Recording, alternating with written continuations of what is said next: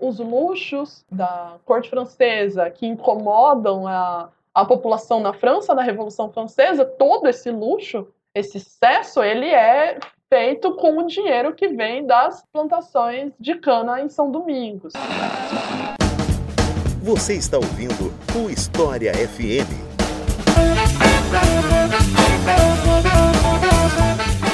Salve ouvintes do História FM, bem-vindos a mais um episódio desse podcast produzido pela Leitura Obriga História. Eu sou Iclis Rodrigues e hoje vamos falar sobre Revolução Haitiana, uma das revoluções mais interessantes da história e que a gente precisa aprender mais sobre, né? Inclusive eu, porque eu admito que eu não entendo tanto assim do assunto, mas hoje é dia de aprender. E para falar sobre o assunto, eu convidei Betânia Pereira, a quem eu passo a palavra, para se apresentar para vocês. Então, Betânia, seja muito bem-vinda e fique à vontade para se apresentar para o pessoal. Olá a todos e todas que estão ouvindo. Meu nome é Betânia Pereira, eu sou doutorando em História pela Unicamp, onde eu pesquiso História do Haiti, mais ou menos um pouco no século XIX. Então é isso. Vamos conhecer um pouco mais sobre essa revolução que abalou a América Latina e o mundo depois dos comerciais.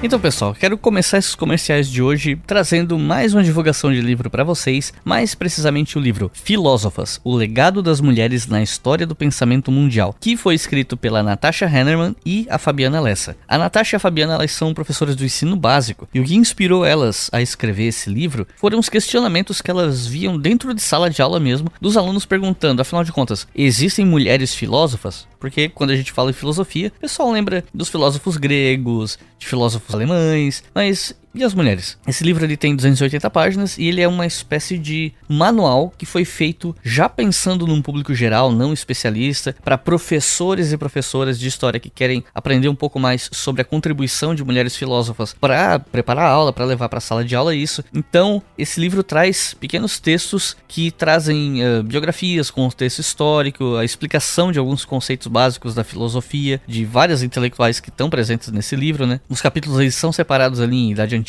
média, moderna e contemporânea. Ele discute ética, política, gênero, raça, classe, fala de filósofas europeias, traz pensadoras de fora da Europa também, América Latina, Ásia, África. Esse livro ele foi publicado pela Maquinária Editorial e está disponível na versão física e digital, que eu vou deixar o link para vocês no post desse episódio no nosso site historiafm.com. Se você clicar no post desse episódio, você vai achar a ficha técnica completa, os livros que a professora indicou no final e o livro da Natasha e da Fabiana para compra. Lembrando, o título é Filósofas: O legado das mulheres na história do pensamento mundial. Fica aqui a dica de leitura, link para compra lá no site e eu quero aproveitar para agradecer os nossos colaboradores no Apoia-se. Se você quer apoiar esse projeto, se você acha que vale a pena financiar um projeto educacional gratuito para que mais pessoas possam ter acesso a ele com o tempo, né, com a permanência desse projeto e com a expansão dele com o tempo, você pode apoiar em apoia.se barra Você pode fazer isso a partir de dois reais. Mensalmente o Apoia-se te cobra ali via cartão ou boleto, né, o método que você escolher. E com cinco reais por mês você pode ouvir os episódios do História FM com antecedência. E os nossos novos apoiadores e apoiadoras são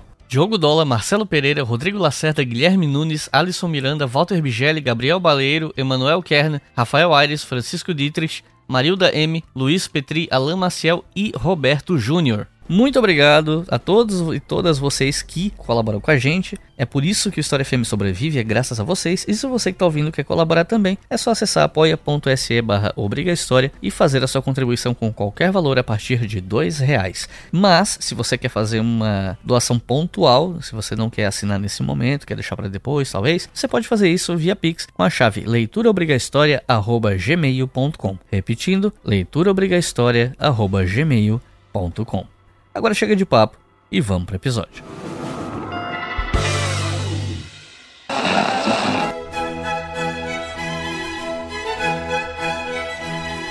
Para começar, eu queria te perguntar se você poderia falar um pouco sobre a situação de São Domingos, né, o Santo Domingo, atual Haiti, antes da Revolução. Antes de tudo, eu queria que a gente não tivesse assim uma visão teleológica da situação, né? Da, é, é, eu, eu entendo que a centralidade e a importância da Revolução haitiana ela meio que toma conta da, das, das, narrativas, é, mas isso não pode guiar necessariamente a forma como a gente interpreta os acontecimentos. É, esse antes da Revolução, óbvio que eu entendo o que você quer dizer, mas ele também pode ser muita coisa.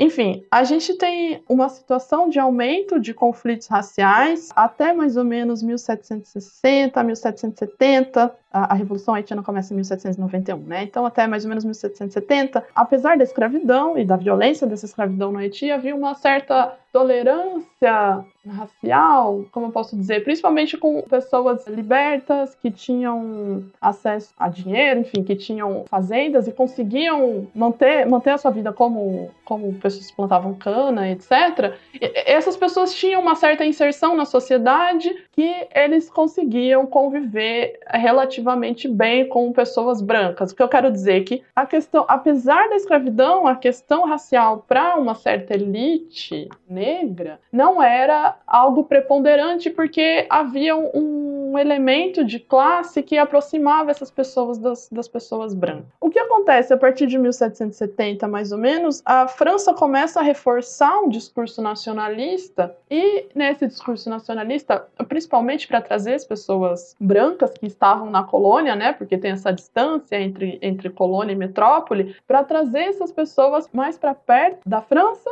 E esse discurso nacionalista, ele também apela para uma identidade da, da branquitude, né, de, de aproximar essas pessoas da, da, da sua metrópole. É nesse processo, então, que pessoas negras, mesmo os, os, os, que tinham algum tipo de direito, começam a experienciar um certo tipo de exclusão e de retirada dos seus direitos. Não sei, por exemplo, uh, pessoas que conseguem acessar, comprar liberdade ou ficar livres, escravizados, não podem uh, usar nomes franceses, tem que ser nomes mais africanos, ou começa a ter uma restrição de acesso a heranças, por exemplo, de filhos, filhos de, de, de, pais brancos com mulheres negras, né? O acesso a essas heranças era relativamente ok a partir assim de 1770 mais ou menos. O governo francês começa a colocar alguns impedimentos então, além da violência da escravidão, a gente tem essa situação em que pessoas que a gente chama de mulatos, enfim, eu tenho algumas restrições com isso, depois eu posso explicar melhor, começam a ter os seus direitos cerceados por uma questão racial pela identidade que eles têm é, ligada à África. E, e, isso vai escalando, né, de uma forma que provoca é, uma, uma série de atritos. E quando tem a Revolução Francesa em 1789, é, esses mulatos começam a, apontar as contradições entre o que a Revolução Francesa fazia e, e, o que a França estava fazendo com os seus cidadãos, porque essas pessoas eram negras, mas eram cidadãos é, franceses. E aí, a gente tem uma explicação meio clássica né, da, da historiografia de que ah, é, é, antes da Revolução, a ilha tinha uma população de, acho que, 400 mil escravizados, 30 mil mulatos e 20 mil brancos, alguma coisa assim, né? E é, é mais ou menos essa a explicação que geralmente a gente ouve para quem está tentando explicar a situação de conflito, né? Você tem uma grande quantidade de escravizados, e de fato era algum número ali entre 490 e 500 mil, uh, submetidos a um regime de, de violência. A escravidão na Ilha de São Domingos é muito violenta, mas eu queria também acrescentar alguns outros elementos que vão trazer essa instabilidade, que é essa instabilidade política que vai permitir que a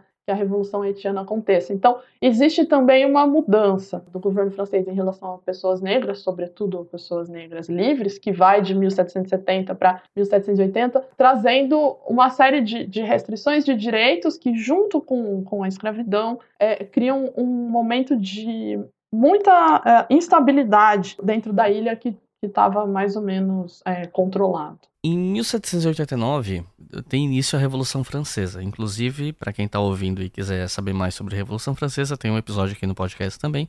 Mas enfim, dentre outras coisas, a Declaração dos Direitos do Homem e do Cidadão afirma que os homens nascem livres e iguais em direitos, Lembrando aqui que eles usavam homens como sinônimo de humanos, né? Eu acho que ficava mais fácil botar humanos, mas enfim. Apesar dessa declaração falar isso sobre seres humanos nascerem livres e iguais em direitos e tal, isso não era uma realidade em todos os contextos, para todas as pessoas, e também não era uma realidade na colônia francesa de São Domingos, né? Então, eu queria saber o seguinte, é algum grupo de São Domingos fez reivindicações nesse sentido para essa França revolucionária? E como é que chegam as notícias da Revolução Francesa para os escravizados no Haiti? Eu acho que primeiro a gente tem que pensar na Revolução eh, Haitiana com uma cronologia própria e sem necessariamente a gente se pautar pela Revolução Francesa. É, já haviam reivindicações de liberdade e igualdade antes da Revolução Francesa. Tem um, um, historiador haitiano que eu gosto muito, Jean Casimir, e ele diz que as lutas de liberdade elas se iniciam ainda na África. E, e eu gosto que o Casimir diz que ele se refere aos seus ancestrais como não como escravizados, mas como guerreiros, né? Porque a violência da escravidão, e guerreiros não, não pensando numa coisa militar de soldado, mas porque a violência da escravidão uh, impõe uma constante situação de guerra e tensão, porque as pessoas que estão escravizadas não querem estar naquela situação. E eu acho que a gente pode pensar nessas reivindicações uh, que não só que antecedem a Revolução Francesa, mas que se dão a partir de uma outra epistemologia, por exemplo, a partir das práticas de, de fuga, que a gente chama de marronagem, que são ah, escravizados, que simplesmente se organizavam e fugiam da, das, das, das plantations e se escondiam na, nas montanhas. O Haiti é uma região muito montanhosa, né? As plantações de cana se, se fazem nas planícies, mas a região das montanhas era um lugar de que abrigava esses escravos fugidos vindos da, desse processo, dessa prática da marronagem, e, e, eu acho que essa é a primeira, a primeira coisa que a gente pode pensar em grupos que estão reivindicando liberdade. Mas pronto, essas reivindicações, elas começam a ser mais sistematizadas, né, em uma linguagem mais próxima dos moldes da, da política francesa, Acho que a gente pode pensar isso na ação de um homem mulato chamado Julien Raymond, O Julian Raymond não, não, é muito conhecido no Brasil, mas ele era um, um, homem, ele era um homem de propriedades. Ele se casou também com uma, uma mulher negra que também tinha algumas propriedades. Ele veio do sul da ilha de São Domingos, é, e o sul de São Domingos tem uma característica muito específica por conta da distância com a França, né? Existe um processo de criolização e criolização, assim, eu quero dizer de criação de uma identidade local é, tanto entre brancos quanto entre, entre pessoas negras, mas que essas pessoas já começam a, a pensar uh, autônomas. E principalmente também porque a, a, distância com a França provoca uma, uma independência, mais ou menos, do mercado com a França e uma conexão com o resto do, com o resto do Caribe. Por conta da, da sua localização, o sul do Haiti consegue fazer comércios e trocas culturais, enfim, com o resto do, do Caribe com mais intensidade que, os, que as outras regiões. Mas, enfim, as reivindicações do Julian Raymond eram muito mais no sentido de uma igualdade política, mas também de retorno àquilo que a, que a ilha era em 1770, 1780, que eu tinha falado dessa possibilidade de convivência entre pessoas brancas e negros livres, né? Porque era uma, uma, uma questão de classe para esses negros livres, né? Que nesse momento, 1770 e 80, que ainda prevalecia sobre a questão racial. Quando essa chave muda, quando ao invés de ser identificado como dono de plantation, o Remon e outras pessoas parecidas, né, é, passam a ser vistos como, entre aspas, africano, aí que a coisa muda e ele começa a, a reivindicar seus direitos de volta e, e, os direitos daqueles que são iguais. Mas, a, além ainda de, né, dos escravizados, de mulatos como Julian Raymond, tem outras reivindicações que eu acho muito interessante, tem uh, algumas, algumas posições mais radicais, uh, tem, tem um grupo,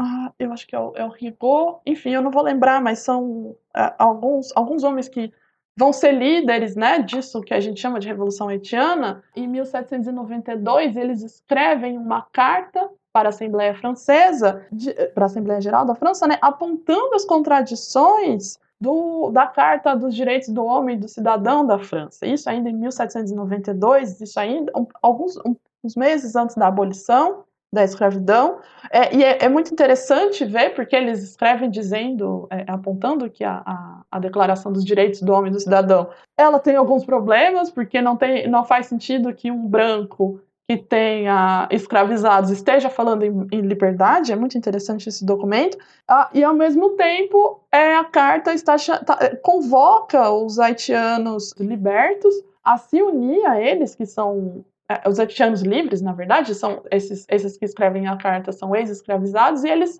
convocando esses homens que se identificam via, via classe com brancos, dizendo: olha, ah, não é por aí que a sua identidade tem que ser construída, né? Não, não, no contexto que a gente vive, não faz muito sentido confiar em brancos, ainda mais em brancos que se pautam por uma questão racial. Então é isso. É, é muito, para mim, pelo menos para mim, é muito interessante ver que pouquíssimo tempo depois de 1789 já existe reivindicações bastante radicais que apontam quais são os problemas dessa declaração dos direitos do homem, né? Eu acho isso incrível. E como essas notícias chegam no Haiti? Primeiro que São, do, São Domingos tem uma imprensa forte, existe uma, uma tradição de imprensa em São Domingos, e depois, no século XIX haitiano, a imprensa é, é intensa, é, assim como na França, né? A gente fala muito da imprensa da França do finalzinho do 18 e do 19, no Haiti também. Mas o Haiti está localizado no Caribe, que é um espaço de intensa circulação de pessoas, de comércio. Então, é isso, existe uma troca de ideias que está passando pelo Haiti, justamente, né, ou São Domingos ainda no momento, né, você tem é, homens como o Julian Raymond, ele vai para a França representando, representando o Haiti como deputado da, das colônias,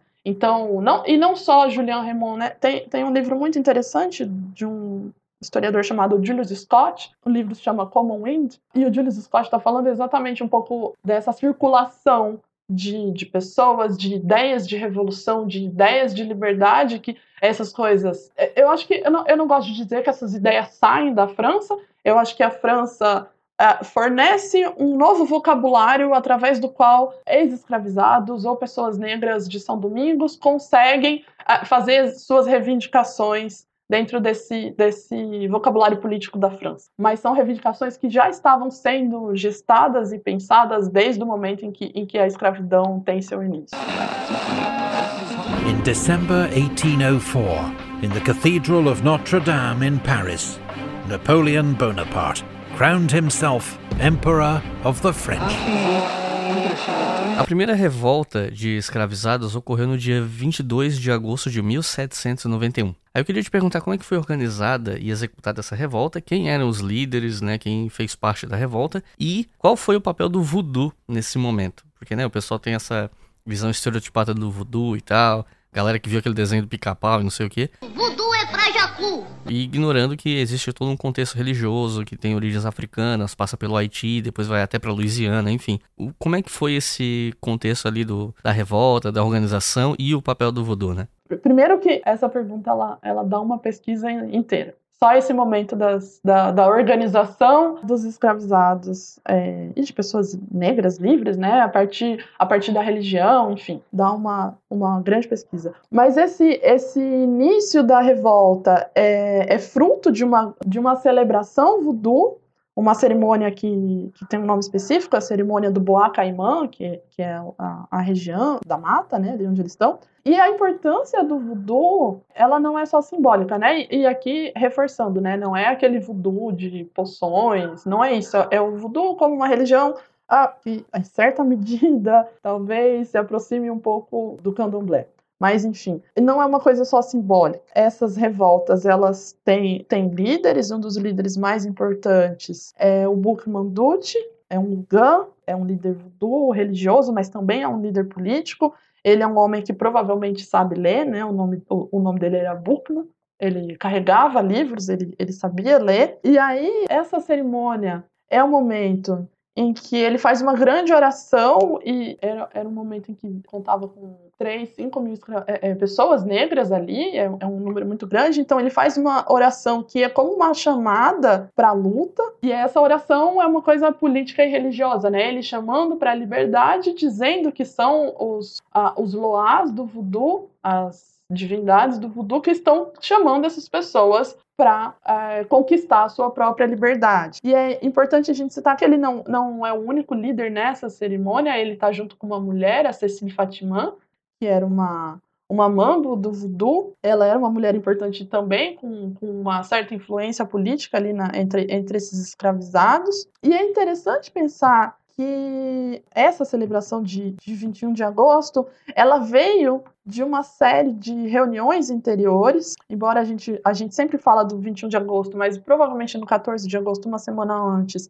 uma parte dessas pessoas também estavam reunidas, e talvez em menor número, mas já estavam reunidas para fazer esse debate e decidir como a, a revolta iniciaria. E, embora o Buchmann seja sempre lembrado como um líder é, religioso do Boa Caimã, a revolta ainda contou com outros líderes, né? Que, embora sejam nomes novos para um público brasileiro, eu acho que é interessante a gente frisar que teve homens como a Janot Boulet, Jean-François, ou Jorge Biassou. O Jorge Biassou, na verdade, é um homem com uma trajetória incrível.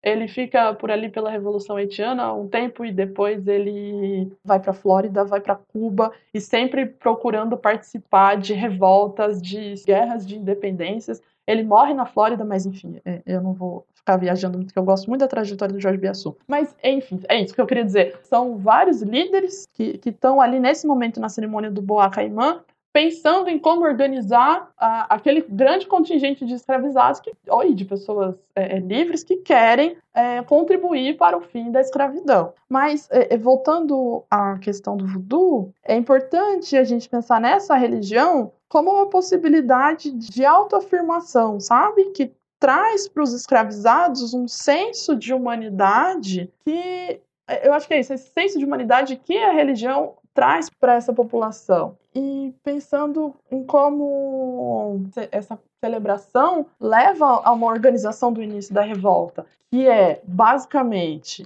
uma destruição muito eficiente dos engenhos e das plantations, das plantações de açúcar. É ali que eles se decidem que vão começar a queimar e a destruir todas as plantações de cana e todos os engenhos conforme eles vão é, encontrando no caminho.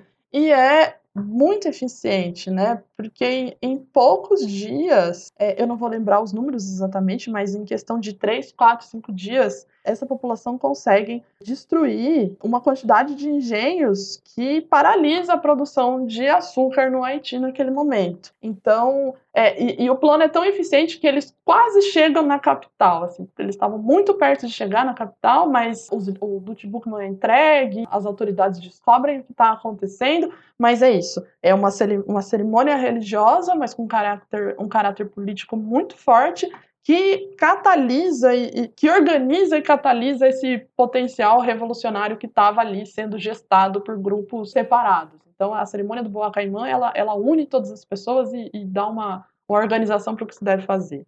Você pode falar sobre quem era Toussaint Louverture e como ele passou a liderar a revolução? Bom, a, além de alguns nomes que eu já citei, a figura do Toussaint Louverture é bastante, é bastante importante e ele é, ele é fundamental para a gente entender, né? Tem, tem um livro da Caroline Fick, ela conta, né? É, o livro é sobre a Revolução, é um trabalho de arquivo incrível, e aí ela, ela conta como provavelmente o Toussaint Louverture sabia dessa reunião do Boa Caimã, mas ele não vai, justamente para não levantar suspeitas, né? Porque o que acontece? O Toussaint Louverture nasceu escravizado, mas ele passou parte da vida, não, ele não passou parte da vida no, na plantation. Por muito tempo ele foi cocheiro, e é importante destacar isso, porque como cocheiro, ele conseguia ter um, uma possibilidade de mobilidade, né? Ele, ele podia ir para vários lugares, esse era o trabalho dele. E também ele estava em contato com outros cocheiros e com outros escravizados é, que não eram necessariamente do campo, estava ali circulando pela cidade, num, num espaço urbano, juntando informações e pessoas. E aí o que acontece? Quando o Toussaint fica livre, eu, não lembro se ele chega a comprar a alforria ou, ou se. Eu não, eu não, lembro exatamente como ele fica, ele fica livre. Mas ele consegue entrar para o exército, e é muito importante a gente pensar no exército na França. Nesse momento também, né, 1780, pós-Revolução Francesa, porque é o momento em que a França começa disputas, mesmo nas colônias, com outros poderes europeus, com exércitos britânicos, com Espanha. Então, o exército meio que vira um, um espaço onde essas pessoas negras conseguem acessar liberdade ou acessar direitos, porque a França precisa de manter um exército constante nas colônias para não ser atacada, né? Então, é muito, muitos dos líderes da Revolução Haitiana é através do exército que eles con conquistam a liberdade, né? É, é, a França disse, se você entrar para o nosso exército, você está livre, a Espanha também, enfim. É, e aí o Toussaint Louverture, dentro da carreira militar, ele vai ascendendo, ele, e ele vai ascendendo porque o Toussaint era um um líder muito bom. Eu, eu acho que eu tenho um livro do, do James, o Jacobinos Negros, em que o James vai mostrando como ele ia galgando lugares e como ele era muito engenhoso em conseguir treinar o seu exército a partir do nada e com isso poder negociar com a França ou negociar com a Espanha e é assim que o Toussaint Louverture vai conquistando lugar como um líder quase nato, assim, alguém que parece ter nascido para aquilo, para liderar o seu exército, seus exércitos e comandar um país. Ele tinha uma capacidade de negociação, era isso que eu estava tentando lembrar, uma capacidade de negociação muito forte e de criar esquemas para derrotar os seus inimigos. E inimigos eu falo aqui não só opositores, opositores que não fossem franceses, mas mesmo governadores que a França manda para a ilha, o Toussaint consegue manipular essas pessoas. E quando eu falo manipular aqui, não é uma. Ah, Tussano Vertura era um homem ruim. Eu acho que dá pra gente pensar que também ele era um, um militar que estava ali fazendo o que, que ele tinha que fazer.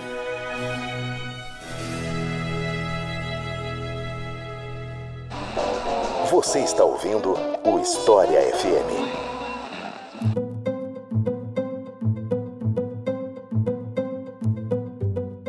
Quais eram as disputas internas entre os diferentes grupos sociais depois que a revolução já tinha começado? Tinha ali alguma disputa interna entre esses grupos que já estavam lá quando a revolução começa? Geralmente a gente encontra na historiografia uma perspectiva de que as diferenças eram apenas raciais. É essa divisão clássica, né, de três grupos brancos, negros, mulatos, e que essa divisão racial tem uma correspondência direta com classe. E aí as pessoas, as pessoas brancas são, são os donos das propriedades, os mulatos, uma classe média, entre mil aspas, e os negros são advindos da escravidão, né?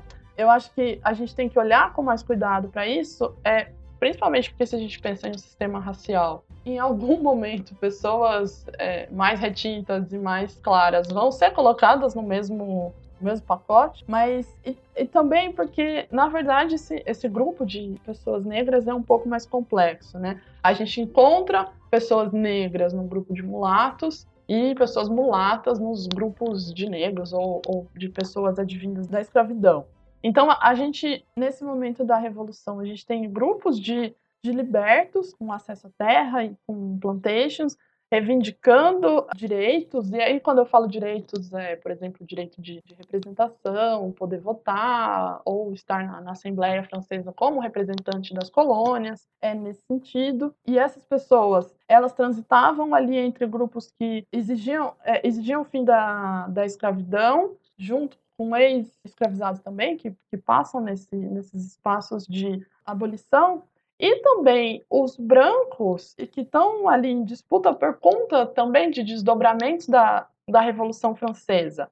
Então, eu acho que aqui dá para a gente pensar em como as revoluções começam a se ligar, quando a população da colônia percebe que eles podem se apropriar desse debate república versus monarquia que a Revolução Francesa traz, e mais se apropriar desse debate para poder negociar reivindicações próprias e fazer pautar as questões nos seus próprios termos. Então, o que, que eu quero dizer, né? Ao longo da história da Revolução Haitiana, a gente encontra é, líderes, até o próprio Toussaint Louverture, líderes negros que ora se associam com a Espanha, ora estão negociando com a Inglaterra, justamente porque eles estão, essa maior população, mas essa situação de instabilidade que a Revolução Francesa traz faz com que seja possível que esses grupos das colônias consigam é, consiga se apropriar dessas questões. Eu acho que, pelo menos para mim, algumas coisas que eu tenho, tenho visto, é, é, muito mais esse momento ali, né, entre 1789 e 92, existe muito, muitos debates sobre quem, quem, quem, é republicano, ou quem é monárquico, ou o que a república pode oferecer, ou o que a monarquia pode oferecer, do que necessariamente essa disputa racial fechada, é, é, negros versus mulatos ou brancos versus mulatos. Existem outros elementos que tornam esses espaços de competição infinitamente mais completos do que esses esquemas raciais. Como é que foi o processo de abolição da escravatura no Haiti, né? A abolição em São Domingos ela aconteceu em 1793, quando Toussaint negocia a entrada do exército, quando negocia sua entrada para o exército francês, né? E em 1794, três deputados de São Domingos participam na Convenção Nacional na França, onde ocorreu a abolição em todas as colônias francesas. Quem eram esses deputados e o que, que se sabe sobre a participação deles na convenção? Você pode falar um pouco mais sobre esses dois momentos? Hum, é ótima pergunta. Eu acho que é interessante a gente pensar o, o, a abolição da escravidão na Ilha de São Domingos, no, no futuro Haiti, é a primeira que acontece na, na, nas Américas, né? É, e esse processo de abolição ele é extremamente complexo uh, e bastante uh, e ainda pouco conhecido no Brasil. É, enfim, o que, que eu estou tentando dizer é que a Revolução Haitiana é um assunto tão uh, ou mais complicado do que muitas das revoluções desse período que a gente conhece. Se às vezes até hoje eu vejo ainda publicações e republicações de livros sobre Revolução Francesa, é, seria muito possível fazer a mesma coisa com Haiti. Mas, enfim, com essas revoltas começando em 1791, a França acaba enviando dois representantes para tentar dar uma acalmada na situação. É aí que uh, aparecem dois representantes franceses, o Etienne Pauverel e o Léger Sontonax, o Félicité Sontonax. Esses dois, é, ao chegar na ilha, né, cada um vai para uma região mas o que acontece é que as revoltas que vinham em 1791, embora elas tenham sido inicialmente. É, é, a, a, as autoridades francesas tenham segurado inicialmente, impedido inicialmente, depois, com o tempo, vai ficando cada vez mais difícil é, controlar essa população em situação de, de, uma, de rebelião. Então, o que acontece é que fica impossível, fica ingovernável, a, região do, da, da, Ilha de São Domingos fica ingovernável por conta uh, das rebeliões que os escravizados vêm provocando desde 1791. E, mais uma vez, eu reforço por conta da instabilidade do próprio governo francês, que está passando, a, a, própria França também está passando por uma revolução, né? Isso enfraquece exército, enfim, traz uma série de de outras questões. E aí os escravizados começam a se recusar a trabalhar, seja por é, uma forma de, de fugir da violência das plantations, ou porque essas plantations e engenhos estão simplesmente destruídos, eles não, as pessoas não querem mais retornar ao trabalho. Então esse momento bem pré-abolição, de novo, é quando a gente encontra as pessoas negras se associando com a Espanha ou com os britânicos, mas também uh, é quando a França instaura alguma possibilidade de direitos iguais para pessoas mulatas, né? principalmente por conta de reivindicações do Julian Raymond, etc., essas, essas reivindicações são atendidas. E é interessante pensar, a, a, a, França não aceita essas reivindicações dos mulatos, porque ah, agora eles sabem que é importante igualdade racial, mas é porque é, a França acredita que assim ela vai conseguir utilizar esse grupo de mulatos para acalmar os escravizados. Aí tem uma ideia de uma coisa meio biológica do racismo, que como os, os mulatos estavam é, um pouco mais próximo dos escravizados, então talvez eles saberiam acalmar e negociar é, melhor com essa, com essa população. Só que, apesar disso, apesar desse, desses direitos um pouco mais, mais igualitários, nada acontece em relação à, escravi à escravidão, e aí, é aí que a população escravizada começa a forçar ainda mais pela abolição. Então, assim, né,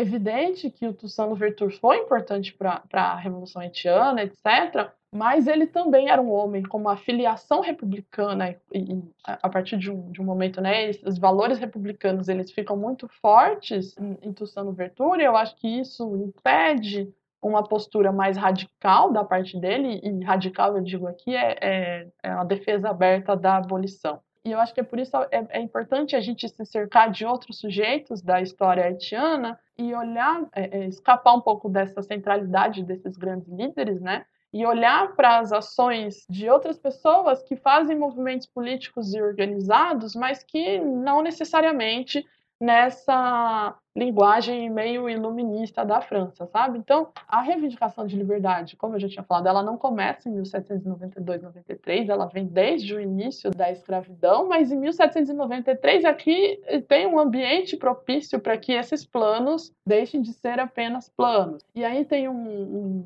gap, um intervalo, a abolição ela é declarada na ilha primeiro, acho, se não me engano, acho que só na região norte, depois, porque os comissários franceses, é, eles estão cada um numa, numa região, aí um decide pela abolição geral, porque estava impossível é, conseguir controlar a população e negociar, até que essa informação se espalhe chegue no, no, no, sul, enfim, leva um certo tempo, e depois ainda essa abolição é aprovada na França. Então o movimento começa na ilha mesmo. E quem encaminha essa discussão são os três deputados que você né, que foram enviados por São Domingos para representar a colônia. O primeiro é o, é o Dufay, o Louis-Pierre Dufay, o, o, segundo é o Jean-Baptiste Bellet e o Jean Mills. O Dufay é um branco abolicionista francês, o Jean Mills é o que a gente chama de mulato, né? E não se sabe muito sobre a trajetória do Mills. O que se sabe é interessante e daria uma outra pesquisa. Ele depois, quando ele está na França, quando Napoleão toma o poder, ele morre na ilha da Córcega e a, a Córcega era um, uma prisão para onde Napoleão mandava os, os, inimigos políticos, né, e prisioneiros no geral. E o Jean Mis morre lá, até porque, mesmo que isso não seja muito falado, Napoleão tem planos muito concretos de restringir a vida da população negra, mesmo na França, não só em São Domingos, mas na França. Tem, tem uma documentação interessante do Ministério da Marinha da França que mandar pessoas negras para Córcega não é uma coisa muito estranha, parece ser algo relativamente comum quando Napoleão, depois que Napoleão dá o golpe. E por último tem o, Jean-Baptiste Bellet, é um, um, homem negro também que foi escravizado. O Jean-Baptiste Bellet tem um, um, retrato muito interessante feito pelo pelo Giraudet, é, é, o Giraudet, né, que fez aquele quadro do juramento dos Horácios, né? Então tem um retrato muito interessante do Jean-Baptiste Bellet. Ele foi escravizado, nasceu na África, provavelmente conseguiu sua liberdade, comprou sua própria liberdade, e é outro homem que, através do exército, né, assim como outros líderes da Revolução Haitiana, ele, ele consegue acessar, acessar alguns direitos de uma certa conquista de cidadania, ele conseguiu fazer uma carreira uma carreira importante e ter, e ter um destaque dentro da, da Revolução Haitiana, mas dentro da Assembleia Francesa, justamente porque é um dos que leva esse debate da abolição, ou melhor, que leva de fato a abolição para dentro da, da Assembleia. Facilitar aos indivíduos os meios necessários para o seu livre desdobramento: terras, máquinas, alimentos e bibliotecas.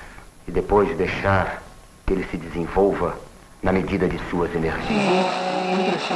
E em 1801, o Toussaint virou governador de Santo Domingos, né? E aí eu queria saber como é que foi esse governo e se já existia nesse momento ali um, não digo nem desejo, mas algum tipo de articulação para que São Domingos se emancipasse da França uma emancipação e criar um novo país, eu acho que é difícil dizer que, pelo menos durante a sua que Toussaint tenha articulado algo em torno disso. O que ele faz depois de 1801 enfim, Toussaint era, para mim, ele era um grande gênio assim, dessas negociações. Ele escreve uma constituição, porque tem meio que um buraco no governo francês sobre o que fazer com as colônias. É sempre uma decisão que nunca chega integralmente. E o Toussaint é muito esperto em perceber esses, esses buracos e falar: olha, já que vocês não decidem aqui, eu decidi. Então, a, a, Constituição que ele escreve é mais ou menos nesse caminho. E aí, com essa Constituição, ele não, não, não é uma Constituição que leva à independência, né? Ele, ele sugere que, a, que o Haiti, que São Domingos, continue autônomo, mas dependente.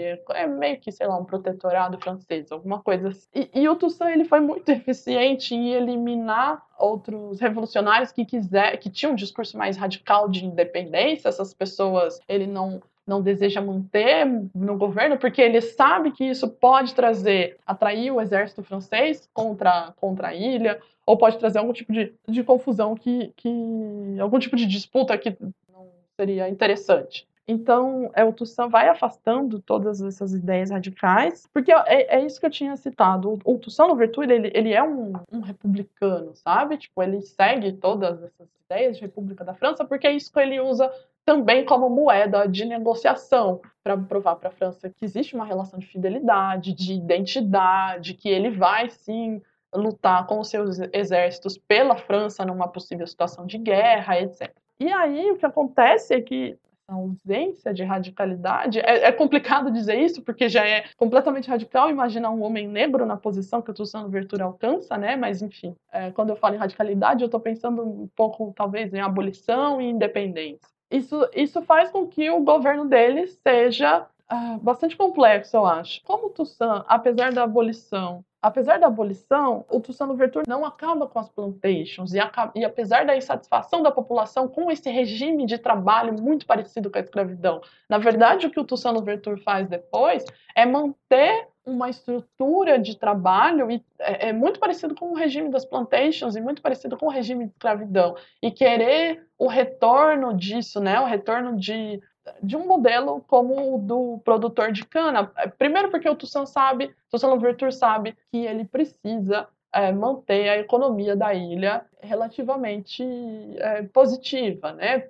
Primeiro porque isso protege ele da França protege ele enquanto um governador e garante que a França não, não vá tirar ele dali ou fazer alguma coisa contra, contra os interesses que ele tinha ali na colônia. E quando eu falo os interesses dele, não, não são interesses pessoais, né? Porque se a gente volta é, a, a alguns historiadores do século XX, alguns do XIX também, algumas narrativas do XIX, é, ah, Toussaint Louverture foi, foi um líder só por pura ganância individual. E não é isso, né? Acho que são várias questões de como essas disputas e contradições de um momento de revolução se coloca, nem, nem os desenvolvimentos numa revolução não são lineares. Mas o governo dele acaba sendo um governo bastante complicado, em certo momento, com pouco apoio popular, justamente por essa busca de uma manutenção das plantations. Eu acho que o James diz, diz isso, né, que isso é, é, o que provoca uma total insatisfação da população com, com o Toussaint Louverture, porque se esperava uma coisa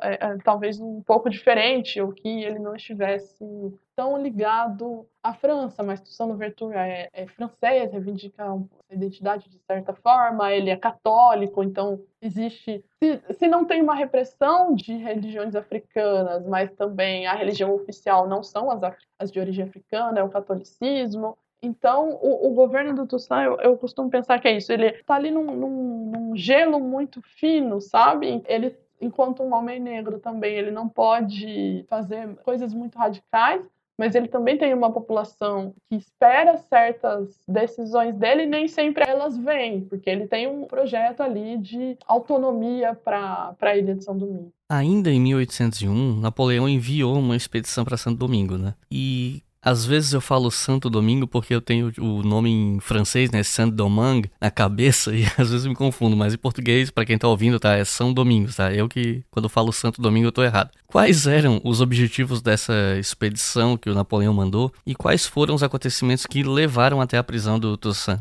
O objetivo, de fato, era o retorno da escravidão, né? Embora não se fale. E às vezes eu fico muito irritada quando eu vejo aqueles livros Aprenda a liderança com Napoleão. Não, não tem liderança aí, né? Era um homem sanguinário, com um projeto absurdo de retorno da escravidão, depois que ela já tinha sido abolida há quase 10 anos, há 10 anos, eu acho. E tem, tem uma historiadora, historiadora, é, a, Marlene Daut, ela, eu acho muito interessante, ela, ela diz com essas palavras mesmo, Napoleão era um, era racista, era genocida, era genocida porque ele tem, de fato, um projeto de, de tentar eliminar todas as pessoas da ilha ligada com eh, as pessoas negras e, e retornar com a escravidão. Então é isso. O exército que Napoleão manda, ele vai com esse objetivo, né, de restaurar a escravidão nas, nas ilhas francesas. O Toussaint Louverture, ele é preso sob uma acusação de que ele estava tramando algo contra a França, mas essas coisas não se confirmam, até porque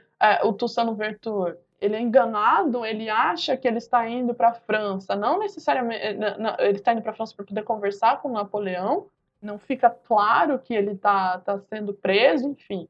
E aí ele, ele é enviado para um, um, castelo, né, onde ele fica ele fica ali preso até morrer, ele morre de frio, de fome, em pouco tempo, acho que em dois anos. E aí ele perde esses contatos com as conexões que ele tinha na, que ele tinha na ilha, né? É até ruim ver, ler sobre isso, porque os, os filhos do Toussaint Louverture estavam na França estudando nesse momento, e aí o Napoleão monta essa, essa armada para ir para São Domingos, e aí ele coloca os filhos do Toussaint Louverture no barco para que os meninos meio que convençam o pai a voltar são dois meninos, eu não, eu não lembro se é o Isaac ou o Placido, que, que também acha que, que não vai acontecer nada de ruim e conversa com, com Tussano Vertur, mas enfim, é uma coisa tenebrosa, assim.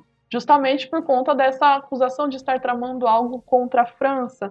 E aí eu fico pensando o quanto, talvez para essas autoridades francesas, de fato, pensar em autonomia negra seja tramar contra a França, porque isso não está dentro do projeto francês. Mesmo o projeto francês da Revolução Francesa não compreende as pessoas negras, sabe? Então, talvez seja, seja uma ameaça nesse sentido, de que essas ideias de liberdade e, e, a forma como Tussano Virtu estava, conduzindo o seu governo ameaçavam mesmo a França, porque eles são os, os primeiros a apontar para a França que o universalismo que a França dizia até não era universal coisa nenhuma, né? Os direitos universais da França não são universais. Tá faltando muita gente aí. É nesse contexto que Tussano Virtu é preso, é nesse contexto que Napoleão manda ao seu exército, e um exército que não consegue vencer os exércitos haitianos, porque com a prisão de Napoleão e com a total restrição de direitos para pessoas negras na França, né?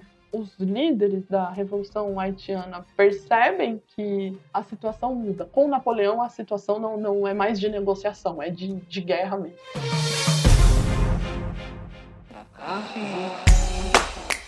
Se você quiser colaborar com o História FM, você pode fazer isso via Pix usando a chave leituraobrigahistoria@gmail.com. E assim você colabora para manter esse projeto educacional gratuito no ar.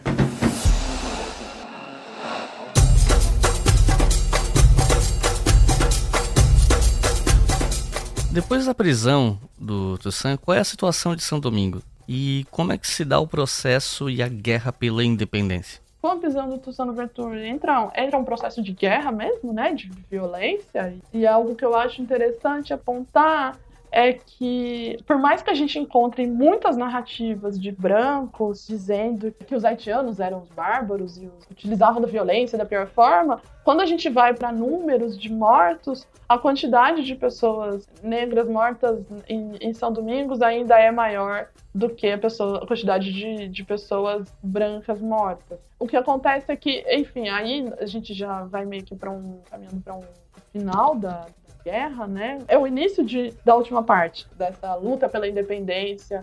Eu não gosto de falar que a luta pela independência começa em 1791, porque ela não começa necessariamente, mas, mas de minimamente de contestação da, da ausência de direitos para pessoas negras. Depois da, da prisão do Toussaint Louverture, a gente você tem um contexto de guerra mesmo, né? Os exércitos franceses tentam destruir os, o exército haitiano sem sucesso. É nesse momento que nomes talvez mais conhecidos, como Jean-Jacques Dessalines, Henri Christophe, vão despontando e ganhando mais força na história da, da independência do, do Haiti. E é, é importante destacar que o Haiti meio que não consegue mais aliados, né? Porque com, com a chegada de Napoleão também a situação da França com as outras com as outras as outras potências muda e mesmo apesar das diferenças entre Napoleão e Inglaterra, Espanha, etc. Esses poderes são coniventes com a tentativa de retorno da escravidão, então o Haiti meio que acaba tendo que lutar sozinho nesse momento final. E é isso, eu acho que isso é o que conecta esses líderes haitianos que podiam estar meio dispersos ou meio em guerra, não em guerra, mas sem, sem um acordo anteriormente, a prisão do Toussaint Louverture meio que mostra para essas pessoas que com Napoleão vai ser realmente na base da guerra, não vai ter possibilidade de conversa, de negociação, etc. Porque não é isso que ele quer fazer. O que ele quer fazer é impor o retorno à escravidão e restringir todas as conquistas por direitos que, que, que essas pessoas conseguiram ao longo, desde 1791. O Haiti foi o primeiro país das Américas a abolir a escravidão. E ele fez isso a partir de uma revolta de, de, escravizados, né? Então eu queria te perguntar qual foi o impacto disso nas demais colônias do continente americano. Eu acho que os efeitos são muitos, né? E as coisas se dão de ordens muito diferentes. Acho que primeiro, por exemplo, com a, a abolição e com a independência, a produção de açúcar no Haiti acaba. Então, Cuba, por exemplo, se torna a maior, uma, uma, uma a maior exportadora de açúcar, né? O lugar que era ocupado por São Domingos, primeiro porque muitos dos brancos se refugiam em Cuba. E aí eles levam conhecimento e a tecnologia do que era conhecido como o melhor açúcar do mundo, era o açúcar haitiano. E, e, porque esse lugar de grande produtor de São Domingos está vago. A gente pode pensar outros efeitos, por exemplo, naquela grande região que era a Louisiana, que Napoleão perde para os Estados Unidos. Com a derrota na Guerra do Haiti, eu acho que é, é muito importante frisar que Napoleão foi derrotado no Haiti, né? Porque a gente ouve apenas as, as narrativas sobre vitórias de Napoleão. E não, tem, tem também um momento em que Napoleão foi completamente derrotado, o, o exército fica bastante desmoralizado, enfim. Mas depois dessa derrota, ele acaba tendo que vender essa região do que vai ser os Estados Unidos, porque é, precisava de, de dinheiro, enfim, para manter o exército. Mas além disso, o Haiti ele se torna um exemplo de liberdade. E eu acho que é interessante a gente não subestimar isso, né? E, e, claro, a gente tem, tem movimentos como o que acontece aqui no Brasil, de recrudescimento da, da escravidão, de recrudescimento da violência contra, contra pessoas negras, mas o Haiti também é um, é um exemplo de liberdade. Cuba, por exemplo, tem um, um, um homem, o José Antônio Aponte, eu não lembro se o Aponte era, já era livre em 1810, 1812, ou ele nasce, já nasce livre, enfim. Mas ele inicia uma revolta em Cuba, a Revolta Ponte, e nesse período, 1810, 12, por ali, e a revolta do Aponte, ela une um grande grupo de escravizados, justamente porque eles exigiam o fim da escravidão, e óbvio que não funciona, né? A escravidão em Cuba vai acabar muito tempo depois. O Aponte ele acaba preso, mas no depoimento ele conta sobre um caderno que ele tinha com planos, com mapas, com retratos e, e com inspiração do que aconteceu no Haiti, da liberdade alcançada no Haiti. Então eu acho que é, é interessante, porque às vezes quando a gente pensa nos efeitos, óbvio que é interessante a gente pensar em como isso impacta os estados que ainda mantinham a escravidão, né, os países que mantinham a escravidão, como, como era o caso do Brasil, e quais são os reflexos que isso vai ter na formação de leis, constituição, identidade, se pessoas negras vão fazer parte dessas identidades nacionais que começam a pipocar né, pela América. Mas eu acho que é interessante também a gente olhar para esses outros grupos que contestam essas autoridades se apropriando do Haiti justamente ah, numa perspectiva positiva, né, do Haiti enquanto um exemplo de liberdade, de igualdade de direitos e de real universalidade dos, dos direitos. Britain and France were old rivals in Europe and overseas. But now, Pitt feared Napoleon's conquests had made France too powerful. The French emperor had to be defeated. A França só foi reconhecer a independência do Haiti em 1825, depois que os haitianos pagaram a indenização de 150 milhões de francos. E eu sei que o Haiti também acabou sendo forçado a ter uma dívida com os Estados Unidos, se eu não me engano, que durou muito tempo e dilapidou a economia haitiana, e algumas pessoas atribuem os problemas econômicos do Haiti de hoje, em grande medida, a essas dívidas do passado, né? De potências que não se conformaram com essa revolta de escravizados, etc. Existe todo um discurso em torno disso, né? Então eu queria perguntar para você sobre como é que foram esses primeiros anos de Haiti independente e sobre essa questão da, de dívidas com outros países, né? Esse tema dos primeiros anos também é bastante, é bastante complexo. Eu acho que a Julia Gayfield, ela tem um livro só sobre isso, sobre os primeiros anos mesmo ali, até 1810, por ali. Porque o que, o que acontece, né? Primeiro que o Haiti já não produz mais e não volta a produzir açúcar da mesma forma que produzia. O Haiti era conhecido como a pérola das Antilhas, era um grande produtor de açúcar. Tem um, uma fonte que eu li que o autor diz que o açúcar haitiano ele era reconhecido pelo gosto. Os comerciantes provavam e sabiam se aquele açúcar era do Haiti ou não, de tão é, específico e, e bem feito que ele era. Isso não volta quando, quando a, os revolucionários, né, a população, os ex-escravizados, de, destroem os, os engenhos, é para nunca mais voltar mesmo. Governos haitianos, ao longo do século XIX, tentam retornar à plantação de cana, a plantation, as grandes plantações, isso não acontece.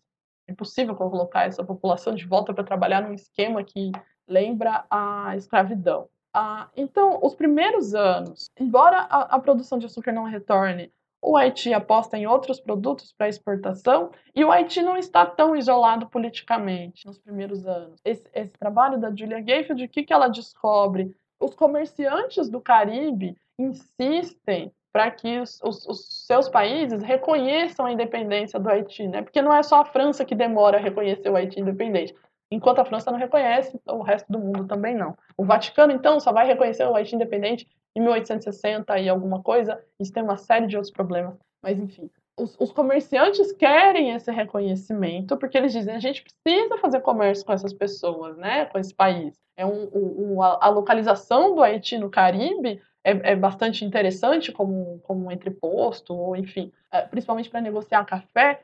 A produção de açúcar cai e, e, toma, toma lugar a produção de café. Mas também não é a, a, a, na plantation, né? O café que é plantado no Haiti, ele é plantado em pequenas propriedades por grupos ou familiares ou com, com alguns agregados, mas é o, o café das pequenas propriedades que sustentam o Estado haitiano. Na verdade, o café até tem, tem um, uma, um lugar simbólico interessante. Quando eu falei que no começo, né, que os grupos de marronagem fogem para as montanhas, é, os grupos de escravos fugidos fogem para as montanhas, é nessas montanhas que a produção de café começa. Então, a produção de café ela, ela tem, tem uma certa relação com a autonomia nesse sentido, né? Ela que protege esses grupos fugidos e também é ela que vai manter a economia haitiana no século XIX. Mas, enfim, tem comerciantes que querem sim fazer comércio com o Haiti, ali logo depois da independência, 1805, 6, mas o que o Haiti representava, né? Um país negro, negro, livre, independente,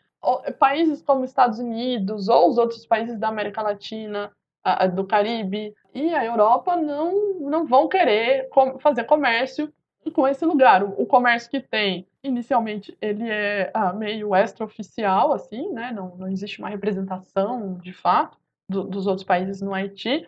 E a, a, a, economia vai se mantendo mais ou menos dessa forma. A questão da dívida, o que acontece, né? Até 1825, a França, isso é interessante, a França fica a todo momento assediando o Haiti, meio que tentando retomar a ilha todos os momentos em que, é, em que o Haiti tenta se aproximar da França e fazer um movimento de, de negociação, a resposta ela é, ela é, agressiva, ou quando a França faz esse movimento, não é respeitoso, sabe? É quase como se uma situação de guerra fosse, fosse instalada. Ah, até que né, o Haiti não aceita negociar nesses termos, é, coloca de, de volta o Haiti no lugar de submissão ao poder francês, é por isso que também essa essa negociação se arrasta, porque é isso que a França quer, até que em 1825 a, a França envia alguns, eu não lembro mais quantos, mas muitos é, é, navios de guerra, e, né, num desses navios de guerra vai, vai um representante francês, o, o Barão de Macor, se eu não me engano, e ele vai com um acordo feito pelo rei, um acordo simples, são três artigos, mas os, esses, nesses três artigos eles sujeitam ao reconhecimento da independência do Haiti a uma dívida, né? Porque ah, a França teve muitos é, é, perdeu terras e os franceses perderam dinheiro com a independência do Haiti. Então o documento diz, né? Se vocês pagarem, a gente concede a independência que vocês tanto querem, como se essa independência já não tivesse sido conquistada em 1804. O que acontece? O presidente haitiano acaba cedendo, e aí é uma, um assunto que é complexo, e mesmo na época não foi bem aceito nem, nem pela imprensa. A haitiana da época viu isso com maus olhos, mas ele acaba aceitando. Eu acho que é, existe uma iminência de uma guerra ali, né? A, a, recusa daquele, daqueles três artigos poderia levar a uma situação de guerra. O Haiti não estava em condições de, de bancar uma guerra com a França naquele momento. Então o presidente haitiano acaba cedendo e aceita esse acordo e aceita pagar essa dívida. E de fato, as pessoas, a, a, dívida recai sobre a população. É um presidente, o Jean-Pierre Boyer, é um presidente que não foi popular, na verdade, o oposto. Ele ficou, ele ficou muito tempo no governo, ah, de 1918 até 43, se eu não me engano, mas não porque ele era popular, mas sim porque ele usa medidas de repressão, de repressão à imprensa, de eliminação de opositores, enfim, o governo do, do Boyer é bastante interessante. Mas ele, ele acaba cedendo a, essa, a esse acordo francês e, e para conseguir o reconhecimento da independência, porque existe também uma necessidade de meio que retirar o Haiti desse, desse isolamento político, econômico e o não reconhecimento da França joga a ilha. E aí o que acontece é que, ah, o que eu estava dizendo, né? A população tem que, tem que pagar isso mesmo em forma, forma de um imposto ah, eu não lembro é, com que frequência, mas a população tinha que entregar um, um valor que correspondia a um valor para cada cidadão haitiano. Óbvio que isso não acontece, né? O Haiti, a circulação de dinheiro é muito pequena, existem essas pessoas que estão plantando café e algumas outras coisas que são exportadas, mas o salário dos trabalhadores não é pago em dinheiro, as pessoas que continuam trabalhando no campo, etc., é troca de, de produção, enfim. A circulação de dinheiro no Haiti é baixa nesse momento, e aí, para poder pagar essa dívida, o Estado haitiano contrata um empréstimo com o banco francês. O problema é que o dinheiro que o banco francês empresta,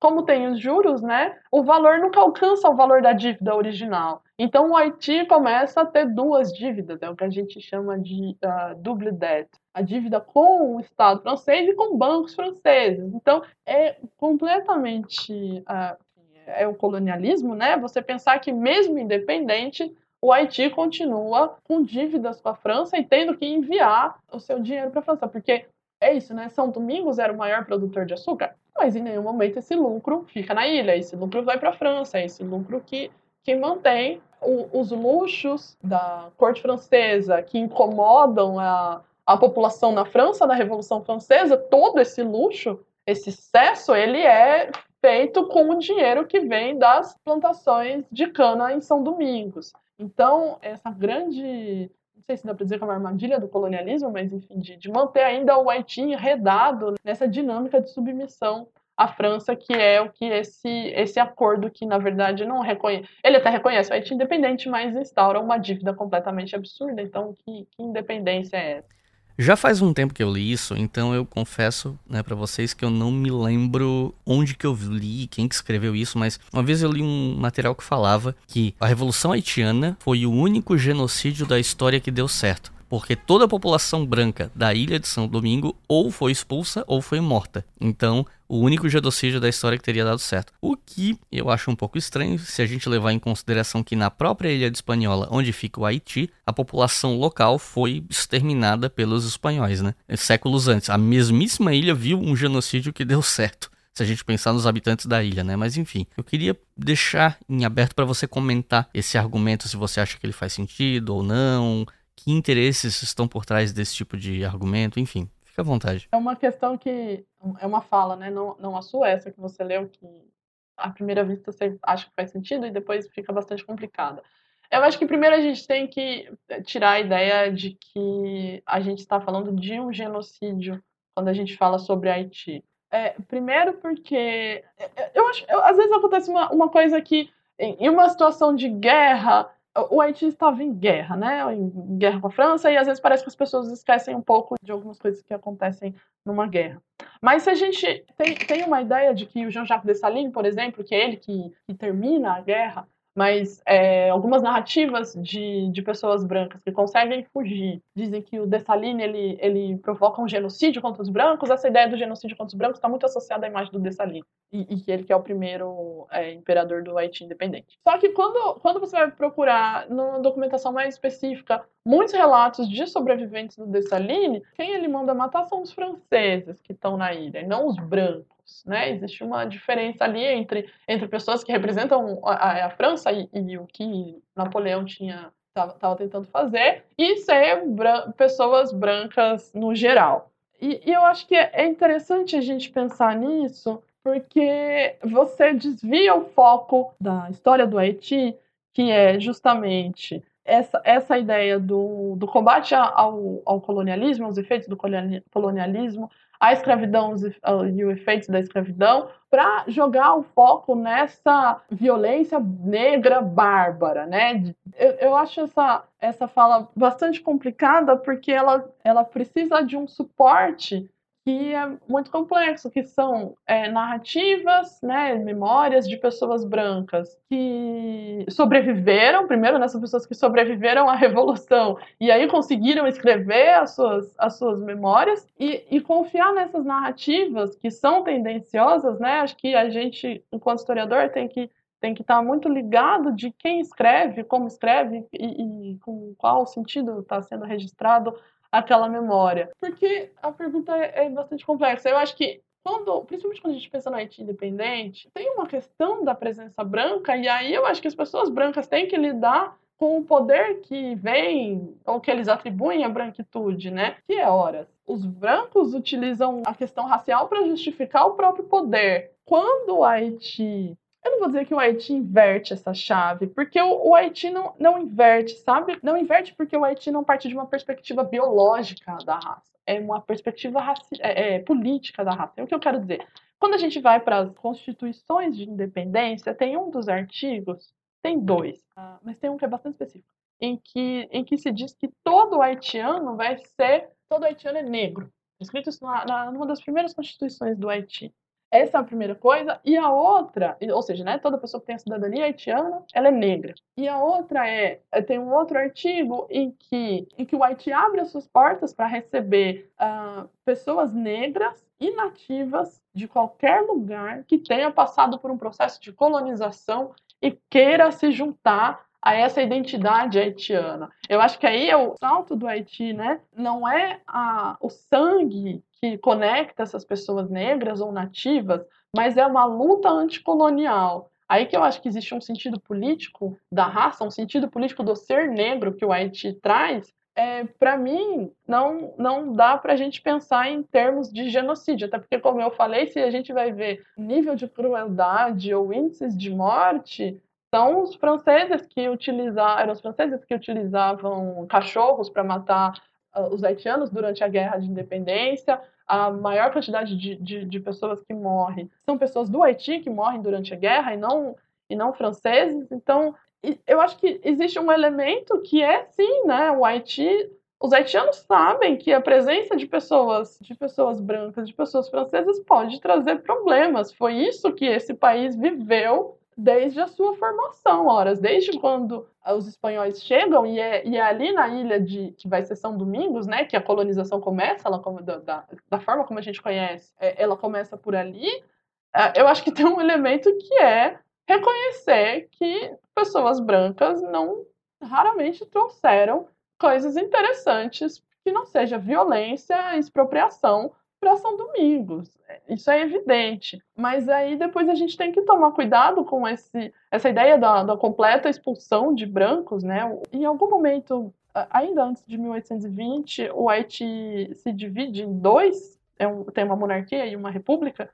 Enfim, eu não vou entrar em detalhes, mas o rei do, do lado da monarquia, o rei Henri Christophe, ele tem uma corte muito é, com intelectuais, pintores. O rei Henri faz um, um esforço de tentar abrir escolas, por exemplo, e ele traz professores ingleses. Na verdade, não, é, é, o Henri meio, meio que tenta, o Henri tenta se afastar da França, mais do que de brancos, é da França. Então ele traz ingleses, pessoas da Inglaterra para poder ajudar a construir esse, a, a, esse sistema de educação, etc. É o que eu quero dizer, né? É, eu não sei é, se dá para a gente pensar necessariamente por essa chave do genocídio, porque existe uma politização da raça e, e do ser negro que, para mim, vai de. É, é, completamente diferente de um sentido biológico de, de superioridade branca. É isso.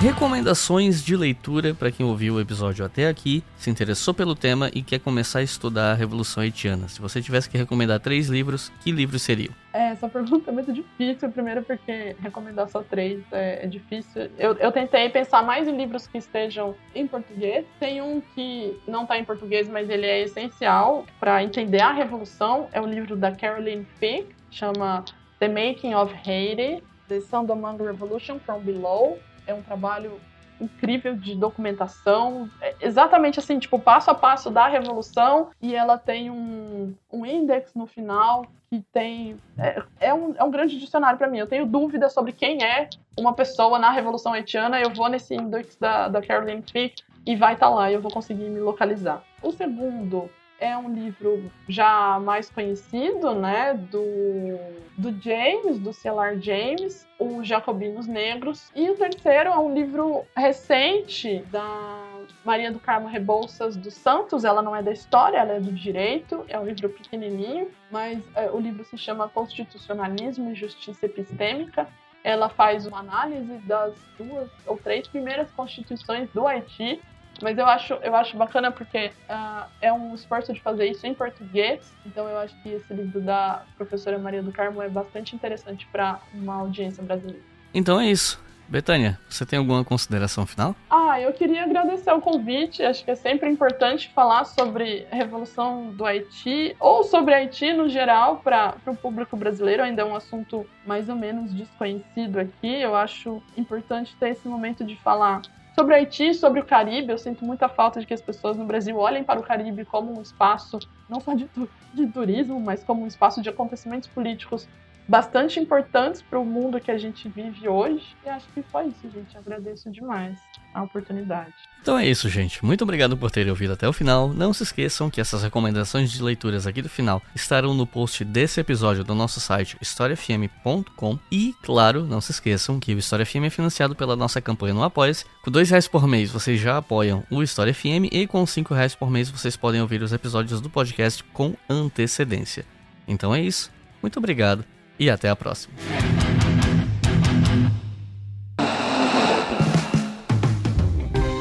Este podcast foi financiado por nossos colaboradores no Apoia-se. Acesse apoia.se barra e contribua para manter este projeto educacional gratuito no ar.